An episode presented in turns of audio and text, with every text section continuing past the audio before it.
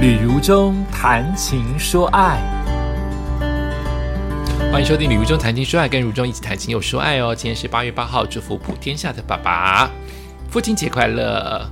今年我也是爸爸耶，我从去年的六月六月吧，六月养了，哎，有一点忘记，六七月的时候养了 Lion。然后十月把 Fish 接回来，所以现在为止就已经是近一年的时间，我是猫儿子跟狗女儿的爸爸。然后儿子比较小，养他的时候是六个月，狗狗来我们家已经两岁多，所以虽然先来猫。但是以年纪来分的话，狗狗 Fish 是姐姐，猫 Lion 是弟弟，然后我是他们两个的爸爸。呃，我以前养其他的狗的时候，我没有爸爸的心态。可是因为 Fish 很粘人，因为 Lion 从小养，我就脱口而出说出爸爸怎么怎么样，爸爸喜欢哦，或者是爸爸马上喂你哦，好像就把自己定位成爸爸。我是从当爸爸之后才知道如何当爸爸，所以今天豢养小动物系列的第三次播出，我想谈一谈我的猫猫，就是 Lion。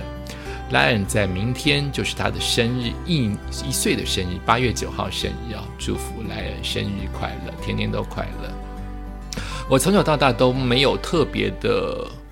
对猫有感觉，对猫来我还是会摸，我还是会说出可爱。可是我没有想要养，因为我的心里被狗狗占满了。我从来没有想过要养猫。可是因为一直没有养到狗，以及想到露露会伤心，等待呃那个弃徒犬的不适任犬又一直等不到，所以当我的教练，因为我在徒步环岛之后的近这两年。运动比较勤劳跟认真，所以我跟我的教练算是很密切的在配合。我跟我的教练也三年了，我们两个只聊只聊运动。然后有一天他告诉我你要不要养猫，他有一窝的流浪猫。我心里说，我心里是没对猫无感的。但是我居然说去看看好了，你知道吗？去看看好了，就代表有可能百分之五十你会去养，不然看什么呢？我一看就觉得好可爱，它大概有八九只猫，都是流浪的小猫，然后去的时候都在睡觉。然后，或者是我把它抓起来的时候，每一只都跑，只有 lion 是黏着我的，lion 黏着我，然后会睡着，或是爬到我的身上会睡着。所以我原本看照片中意的是一只比较黑色的，然后比较黑，呃，然后整个金边金毛只有一点点的一只啊，那只完全不理我，变成这一只，也就是我的。我的 lion 它非常非常的金色，非常的黄色或土色的这一只黏我，对我来说每一只猫都长得没有，尤其是小猫没有差别这么大。既然它黏我，我就觉得这是一个缘分，我就说好。怎么会说好？我对猫无感，居然就是说好。一个人说了好，好像就是一个承诺。我回来把不会问我自己的神明，神明说养吧。那我就养了，所以我就养了这只叫做 Lion 的猫。Lion 这只猫到取名字的时候，我也不知道叫它什么名字。我可能看到它头上有一个很像 M 的 M 字的那个标记，它又是一只公猫，又不能叫马丹啊，又不想叫它很怂的 Money。然后，如果它的兄弟姐妹那个那个 M 字都很明显的话。是不是每个人都叫 money 啊？而且现在我知道的那八只，每一只都有人养，所以有八个家庭在养各各个猫，每一只都很漂亮。真的，如果是明星家族的话，我合来合照一张，每一只都很漂亮。怎么这么漂亮的流浪猫？然后我的猫就是不知道取什么名字，呃，开始有一些朋友给我意见。然后我我的朋友大假妹，她就说不然叫 lion，诶，有道理呀，猫科嘛，跟狮子啊，而且它这么的，它在小时候的玩耍有就有看得出来一些调皮跟跋扈。那我知道母母猫跟公猫可能有的差别，就是公猫非常活泼，母猫比较静。但是换句话说，这都是我从网络上面 Google 到的哈。换句话说，也就是公猫比较可爱，母猫比较冷。你看，比较调皮的，我们就说它可爱；比较文静的，另外一个角度，它就是比较冷。那我到底要一只比较调皮的，还是要一只比较冷静但可能未来比较不理我的猫？事实上，想太多，猫就是猫。我现在的 Liar 也是不理我啊，小时候黏我黏了半死，让所有人都羡慕，说怎么会有一个黏人的猫，好黏我，我到走哪里跟到哪里。而现在完全不黏我，而且也不喜欢被摸，它就是活在自己世界里一个漂亮的猫。到现在的 Lion 已经一岁了，还是人见，每个人都惊为天人的说漂亮。好，继续说，所以他就取名为 Lion。可是我想说服我的妈妈，因为我妈还不知道我养猫。那段时间她住我姐家，所以我的好朋友大假妹居然出奇招，她说叫莱恩不是很好吗？她的中文名字叫莱恩，那其实是来报恩的。哦，好会讲，猫是一只来报恩的猫，哎，好像卡通，对不对？听起来就是舒服，所以我就跟我妈讲，它叫莱恩。我妈说好难念哦，莱恩莱恩莱恩不会念莱莱恩对来报恩，但是念不出来。我妈就喜欢叫它喵咪，小喵咪。哎，我妈还有一个叫他一个奇怪的名字，小喵咪。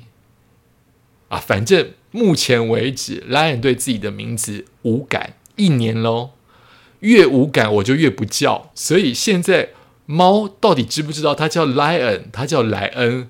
无解。总而言之，它就是我家的一部分。可是很少叫它的名字，因为它都应该躲在它自己的窝里面，或躲在自己的墙角里面，活在自己的世界。很奇怪，跟猫的互动真的是完全不懂。然后猫就开始长大，因为不知道怎么养它，我完全对于猫是无概念的，包括对于它爪爪子爪子的威力，小看它爪子很小，从六个月。这么小，它的指甲就可以毁了一个人的脸。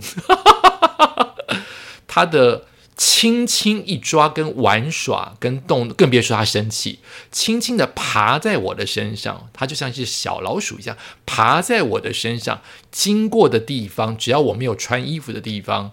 通通都是它的猫痕，而且都是会流血的那一种。它抓过去就是流血，所以它会我常常把它带到医那个动物医院那边帮它剪，因为我一个人没有办法制服这只猫，我再怎么凶，我都会不忍心。以及你要把它弄痛了吗？不要吧。所以如果两个人，一个人抓，一个人剪，我不怕。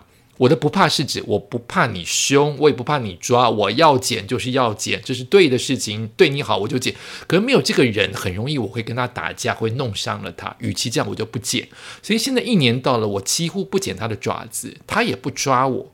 他现在被我训练到还是听不懂自己的名字，我没有教他任何的技巧，但我们有一些共同的默契在。比如说以前我就觉得这只猫这么漂亮，我要常常去摸它哦，好可爱，它一定很喜欢梳毛哦，这么漂亮的猫，你就有很多关于温柔、浪漫、漂亮，甚至美女的幻想。不是，它就是一只自我个性的猫，所以我要顺着它，所以它不爱被摸就不要摸，它想去哪里就去哪里，但。这一些的大范围当中有一些小框框，你一定要遵守，不然你在我们家你会很痛苦。